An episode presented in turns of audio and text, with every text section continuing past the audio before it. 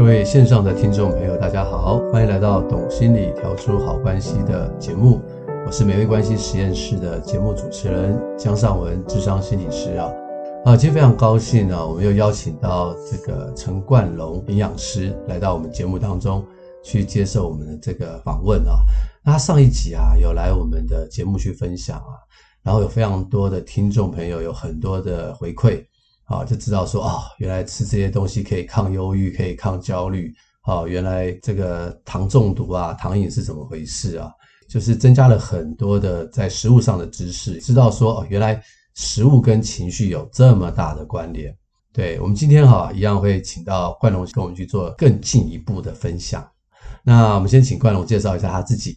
大家好，我是陈冠荣营养师。呃，大家也会叫我容妈咪营养师，因为我也是两个小孩的妈咪。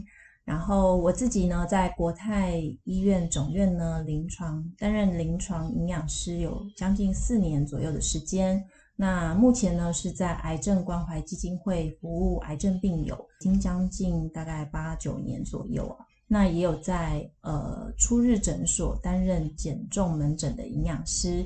那如果对于防癌或者是减重或是控糖饮食有兴趣的听众呢，也欢迎可以追踪我的粉专，可以得到更多专业的资讯哦。好，谢谢冠龙的这个自我介绍跟分享啊，他是非常非常是一个非常专业的一个营养师啊。那我们刚刚在录节目中间的时候啊，就询问他一些啊营养学的知识，哇，真的是让我获益的非常的多。啊，真的是隔行如隔山啊！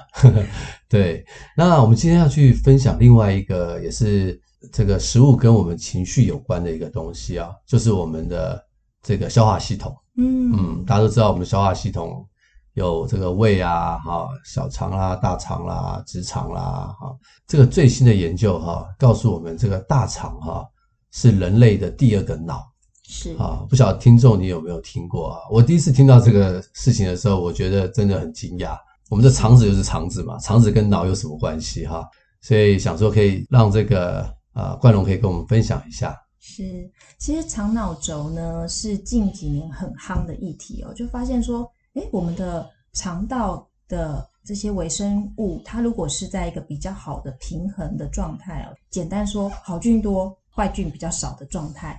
其实呢，跟我们的中枢神经啦、内分泌啊、免疫系统，甚至是我们大脑的一些情绪、饮食行为等等，都是有密切相关的。那我们的肠道其实这些微生物呢，不是只有益生菌啊，它也有坏菌。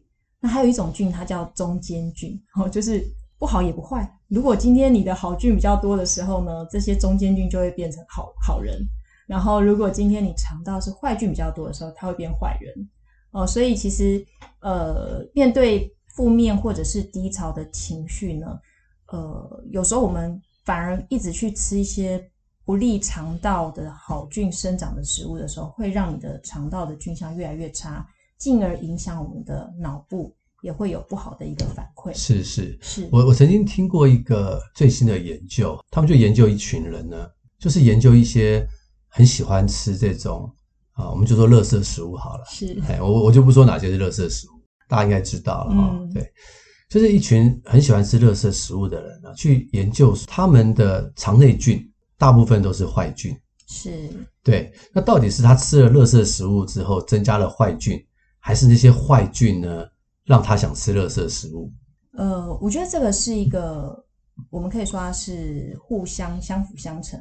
也是可以说它是一种恶性循环。呃，当我们摄取比较多的一些热垃圾食物，其实它就是我们肠道菌没有办法很好的生长。为什么呢？因为肠道这些好菌哦，它有一个很重要的食物来源，其实就是纤维质。那我们知道嘛，这种垃圾食物、开心食物普遍都呃纤维质的含量非常的少。所以其实就会造成我们肠道的这些益生菌啊、好菌，它没有食物的来源，它没有所谓的益生质、益生元，就是让这些好菌可以吃的食物，自然这些好菌就没有办法定植在我们的肠道里面，那进而就会造成我们呃肠道的菌相越来越差。好，那甚至会产生一些毒素啊，然后透过一些肝门静脉到我们的身体里面，造成一些慢性发炎的问题。对，就是提到提到的慢性发炎。对，对，我们上集就提到这个忧郁症有一个很重要的成因，就是慢性发炎。是，对，所以这些肠道坏菌多了啊，它会吃垃圾食物，垃圾食物多了又会再增加这些坏菌，是，所以就会造成我们的慢性发炎。所以我们其实应该要主动的去。调整我们吃进去嘴巴里面的东西，有时候刚开始确实是要刻意做一个打破这个呃恶性循环的一个步骤，就是我们先刻意的吃一些好食物到身体里，刻意的多吃一些有纤维质、有膳食纤维、有植化素的这些呃饮食到我们的身体里面的时候，你自然当你的肠道是比较健康的，它就会影响你的脑，在下一次它就做决定去挑选比较优质、比较。呃，有利身体健康的一些食物来吃。对，的确是哈。大家去想一想啊，我们要让肠来控制我们的脑，还是让脑来控制我们的肠哈？大家一定会回答，当然，当然，我要做我自己的肠的主宰嘛，对不对？嗯。对，所以可是问题是，常常我们都会被肠子所控制。是。对，我们就吃那些垃圾食物啊，就像上一集我所呃跟大家去分享一个最新的一些论文的研究啊，大概一万名左右的受试者啊。六年都在吃很多的垃圾食物的话，他们得到忧郁症的比例是比一般人吃健康食物高出了差不多百分之五十。是，所以这比例是非常高的哈。真的，所以我们不要小看这个我们肠内这些细菌，不要以为它好像没什么。所以我就听说过一种说法，就是说，哎，吃益生菌其实可以抗忧郁。呃，是没错的，因为目前呢。科学家确实哦，他们有做一些研究，发现益生菌确实能够缓解健康的成人，他们面对一些压力的时候会感到焦虑啊、忧郁的感受，透过益生菌的补充会得到缓解。那也有一个针对日本呢六十九位的医学院学生的临床研究发现哦，如果他们补充十二周含有乳酸菌的这种饮品的话，可以显著的改善这些考生的压力感受。还有睡眠品质，哎，这很重要。对，还有降低它的压力荷尔蒙皮质醇的分泌量。所以，其实适量的补充益生菌，确实是呃有一些临床的研究发现是有帮助的啦。是，这个这个实在是太好的消息了。是，但是其实我们平常的天然食物里，其实就有蛮多食物含有益生菌。益生菌哈，对，呃，譬如说哪些呢？像是呃泡菜。泡菜，我们常常吃的韩式泡菜，韩国泡菜，对，然后或是我们台湾会有酸菜嘛，酸菜，对，然后像味噌、味噌汤啊，味噌汤，对，嗯，优格啊，优格，纳豆，纳豆，这些都是蛮不错的天然食物，可以补充到益生菌的一个来源。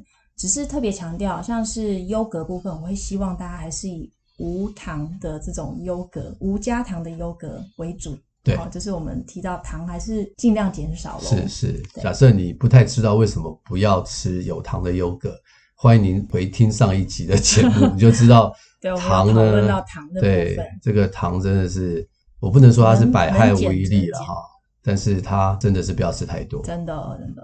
对，无糖优格。是是是。养乐多呢？哦，养乐多的那个乳酸菌很少诶、欸含量真的非常的低，而且糖很高哦。就算它已经减糖了，还是蛮高的。所以，我个人是不太会给小孩喝养乐多。我通常会给他喝的饮品就是优酪乳，对，然后豆浆这类。这个是我故意问 这个营养师的，因为因为我家有两个小孩，很喜欢喝养乐多，是，是对，我就觉得不是太好，不是太好，因为里面的乳酸菌真的是。非常的微量，对，所以对于补充我们肠道益生菌不是一个很好的来源，不是很优。不晓得这一段会不会 被养乐多公司告？呃呃，乳酸菌的饮料，对，乳酸菌的饮料，对对对，对，乳酸菌的饮料其实厂牌有很多间，对对对。好，我我们其实不是要再讲什么厂牌了，我们就讲乳酸菌的饮料，所以呃，就是无糖，然后有足够的乳酸菌。对，优格是一个不错的选择。对，其实 WHO 其实也有建议，我们民众可以适量的去补充益生菌啊，确实对我们的健康是有帮助的。是，因为真的我们普遍现在的人饮食太过精致了，所谓精致就是膳膳食纤维太少嘛，所以好菌自然就比较少。那我们刚刚有提到，希望这些中间菌它可以也变成好人的话，你必须先补充给身体一些好菌。对不对？嗯、它才会有机会，好菌数量变多了，它自然就墙头草嘛，它也会变成好人。是，所以你肠道的这个好菌就会越来越蓬勃发展。是，那假如是这样的话，我多吃一点益生菌可以吗？呃，摄取过量还是会有腹泻的问题哦，所以其实不好对还是不好，适量就好。所以任何东西都是要适量，对，不要走两个极端。没错，没错。好，吃完全不吃或完全吃很多啊，这都不是一个好现象。是，那大家要知道什么时候吃可能比较好吗？像我，你知道什么时候吃比较好？你说吃益生菌吗？是。我不清楚哎、欸，我只是觉得该吃就吃，想吃想到就吃这样。对我，我觉得这可能是我的肠胃告诉我说，哎，该补充益生菌了.所以我就会想去吃。那我不知道什么时候该吃，或者是什么时候吃比较好。是我自己其实补充益生菌有三个时机点哈，嗯、一个是呃早上空腹的时候，早上空腹，对，还有晚上睡前的时候。哎，睡前是多久以前？呃，就是也是。已经吃完饭后两三个小时后再吃啊，就不要真的是睡觉前吃，不要跟正餐一起吃，对对对，不要是睡觉前吃，对对对。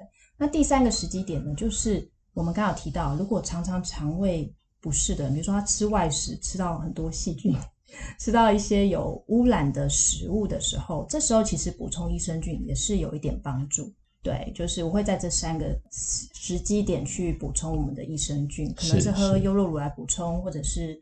呃，购买一些市售的益生菌来做补充，是，对，都不错。哇，谢谢冠龙的建议哈。对，真的是哈，就是这个吃益生菌等于是帮助我们身体第二个脑发挥作用，对不对？哈，那也可以去抗忧郁啊，抗慢性发炎啊。嗯，是是是。那还有另外一个，就是我也常常碰到的一个问题是关于失眠啊。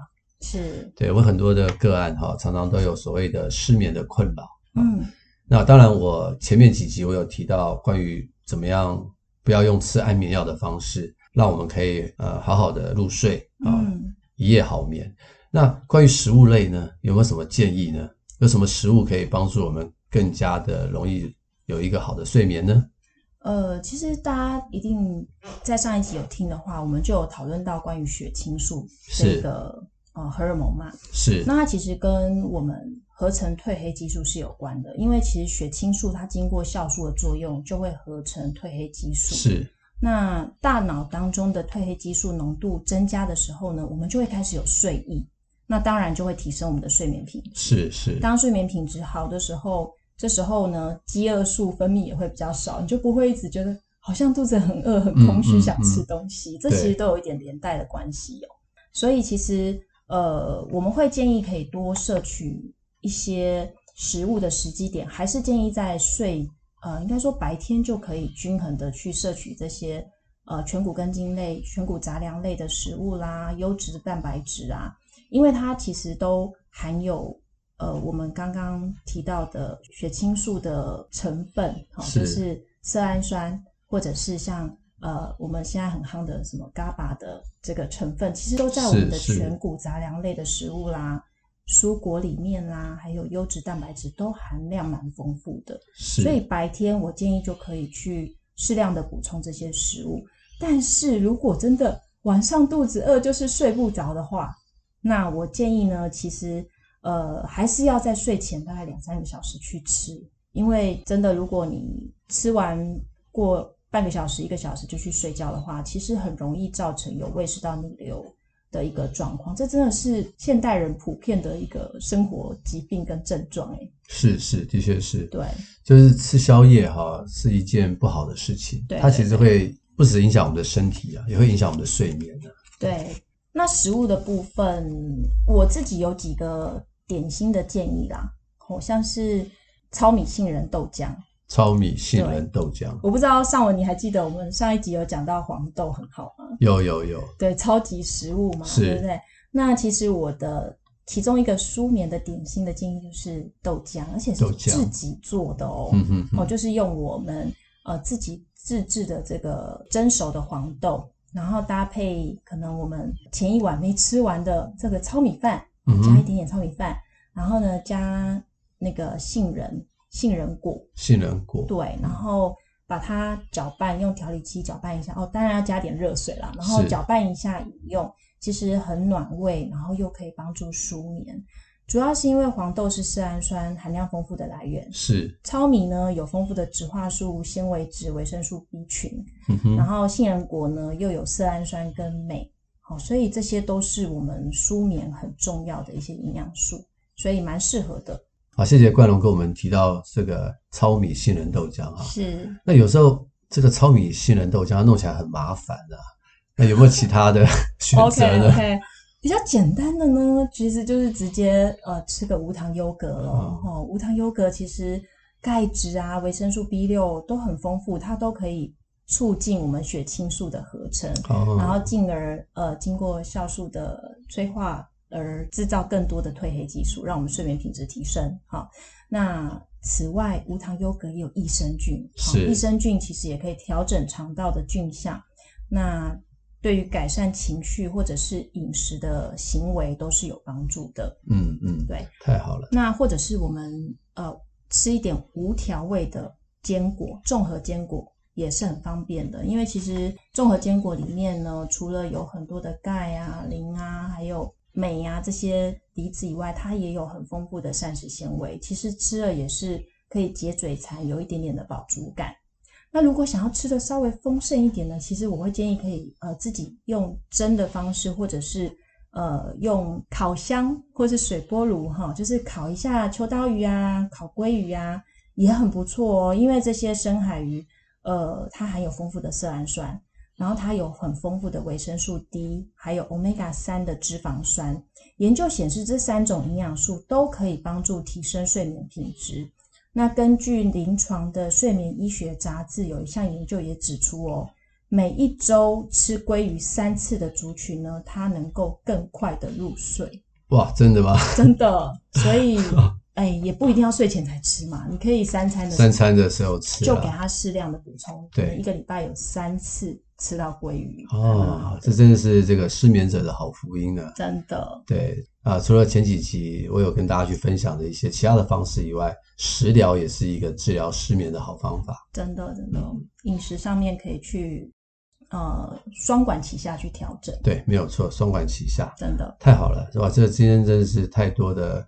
非常好的这个消息哈，我听听我肚子都饿了，我等一下去吃一些这种好的一些食物哈。嗯，呃，关于讲到这个食物哈，我前几天看到一篇文章哈，提到一些所谓的疗愈食物。是，哎，这个名称还蛮蛮新的啊。我只知道说前段时间有一个节目叫什么深夜食堂嘛，嗯，对吧？就是好像一些人很晚的时候去吃饭啊，去聊天啊，对对，这种感觉哈，就好像。这个家乡味的感觉是对，所以它这个疗愈食物好像也是提到这一类的东西，就是说你吃到一些啊、呃、食物，会让你回想到以前一些美好的家乡味啊啊妈妈的感觉啦，或者是这个美好的回忆啊，是啊这疗愈食物，那不晓得冠龙怎么看这一类的疗愈食物？我觉得真的有诶、欸，刚刚你提到就是像家乡味这一块，我觉得我蛮认同的、欸。或者是说，像我自己本身是癌症关怀基金会的营养师嘛，我也长期在服务这些癌症病友。是，我们就会常常鼓励这些癌症病友呢，他们要先调整好他们的呃心态，然后也愿意去相信、信任说，诶，他们现在吃进去的每一口食物，对他们身体里面是有相当的疗愈效果。是是，当很多医学上。呃，药物的一些治疗上面已经遇到瓶颈，没有办法再做更多的努力的时候，诶，很奇妙，食疗它是有神奇的一个治愈能力。是，那我们也鼓励这些学员，他们在癌症病友，就是他们在吃东西的时候，可以用这样的一个心态去呃摄取食物，很奇妙，嗯、他们反而整个身体的一个反应都是变得更好的，嗯、食欲也提升，然后呃这些肿瘤的。治愈的效果也是比较理想的，是，的确是哈，因为我知道很多得到癌症的一些病友，他们多少心情都不足，对，不会有人心情影响食欲，对啊，不会有人得到癌症是跟你说好开心啊，我得到癌症了，大概不会有这种人啊，对，对，对，应该说啊，我癌症治好了，很开心，对，是，对，就是说，假设你得到癌症的话，一般来说，这个心情都是很低潮的。啊，就难免会有忧郁跟焦虑的情绪啦。是，那严重一点就可能会得到忧郁症或焦虑症啦。是，啊，那这种情绪低落或紧张，这难免都会有。在这种情绪之下呢，怎么样透过食物让自己的心情好起来。嗯，好，就像刚刚冠龙所说的，其实你所吃的每一口食物，你可能要去想象它是具有疗愈的，是啊，甚至我觉得也不排除可以吃一些让你快乐的一些东西。对，我我真的觉得这个很重要，因为我临床上真的遇到蛮多嗯病人哦，或者是家属，他们来跟营养师咨询过后呢，他们知道了哦哪些食物叫好食物，哪些食物呢可能不是那么的好的时候。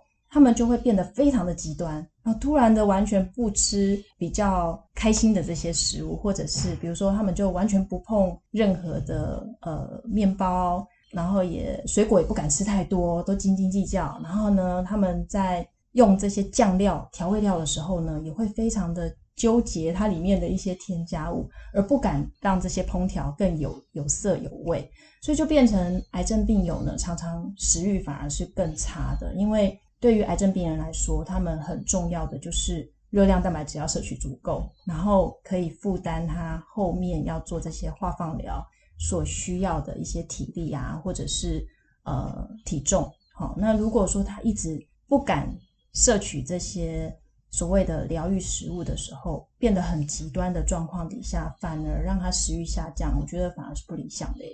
哎，的确是这样子，对，嗯、因为你看哈，我们每一天正常来说都吃三餐嘛。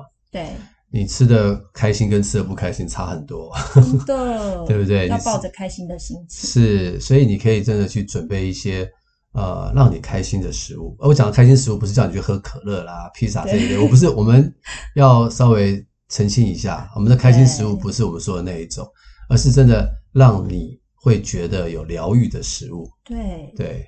有跟情感有连接，跟情感有连接的，嗯、就是说，哎，你这个食物会让你开心，是。呃，呃，它也是属于健康的食物，这样是最棒的，这样是最棒的一个情况，对，对，所以我觉得这个都是可以跟营养师去讨论一下，对。啊，什么是疗愈食物，对自己的心情是有更大的帮助，对，这样子，对，没错，对，我们其实在，在呃卫教呃学员的时候，或是帮病人卫教哦，其实我觉得蛮重要，就是情绪上要调整好。再开始吃饭，这真的蛮重要。如果你是才刚跟家人吵完架，然后硬要逼自己坐下来把眼前的食物吞下去，那是非常痛苦的。所以，其实我们常常会鼓励，呃，这些癌症病友啊，或者是不管什么病人嘛，我们会鼓励他常常去每天有一个时间，把感恩的人事物给他写下来。嗯、是，哦，其实这也是一个帮助自己。呃，跟家人之间、跟朋友之间可以有更好的连接，然后有更好的关系。其实这样的状态，它其实食欲也会比较提升。然后情绪好了，自然食欲就好了。食欲好了，自然你就比较能够去吃到足够的食物，跟好的食物。对，对的确是这样子。对，没有错。我们要小心，不要变成这种什么。挑食家，对 对，就是说没有一个食物是完全不好的，啊，也没有一个食物是完全都是好的。它既然是食物，人类可以吃，那一定就是几百万年以来一定有它的价值存在。嗯，对，一定有它的价值存在。我们希望说这个节目哈，不要让大家变成挑食家，而是能够成为真正的美食家。对，好，让我们的心情可以变好，然后让我们的情绪可以稳定。然后，假如你有忧郁啊、焦虑的一些状况，也因为这个食物的改善，好，或者是你有睡眠的困扰，也因为吃了一些好的一些食物啊，能够帮助我们入睡，然后情绪也会更加的美好。那谢谢你收听今天的节目。那最后的话，看看冠龙有没有什么这个建议或者是分享，想跟大家去说的。呃，我觉得其实如果我们弹性的去运用我们的饮食，其实真的会带给身体很好的回馈跟呃帮助。那我觉得也很感谢有这个机会来跟大家分享。那也祝福听众呢，真的都有很愉快，然后很幸福的人生，然后可以透过好的饮食、好的运动、生活习惯呢，还有情绪的调理，真的。走往更幸福健康的人生，就是这样。祝福大家啊！谢谢谢谢冠荣的祝福。好，那我们节目到这边结束哈，也欢迎您继续收听我们的《懂心理调出好关系》的节目啊，也可以分享给身边更多的一些朋友。那我们就下回空中再见，拜拜，拜拜。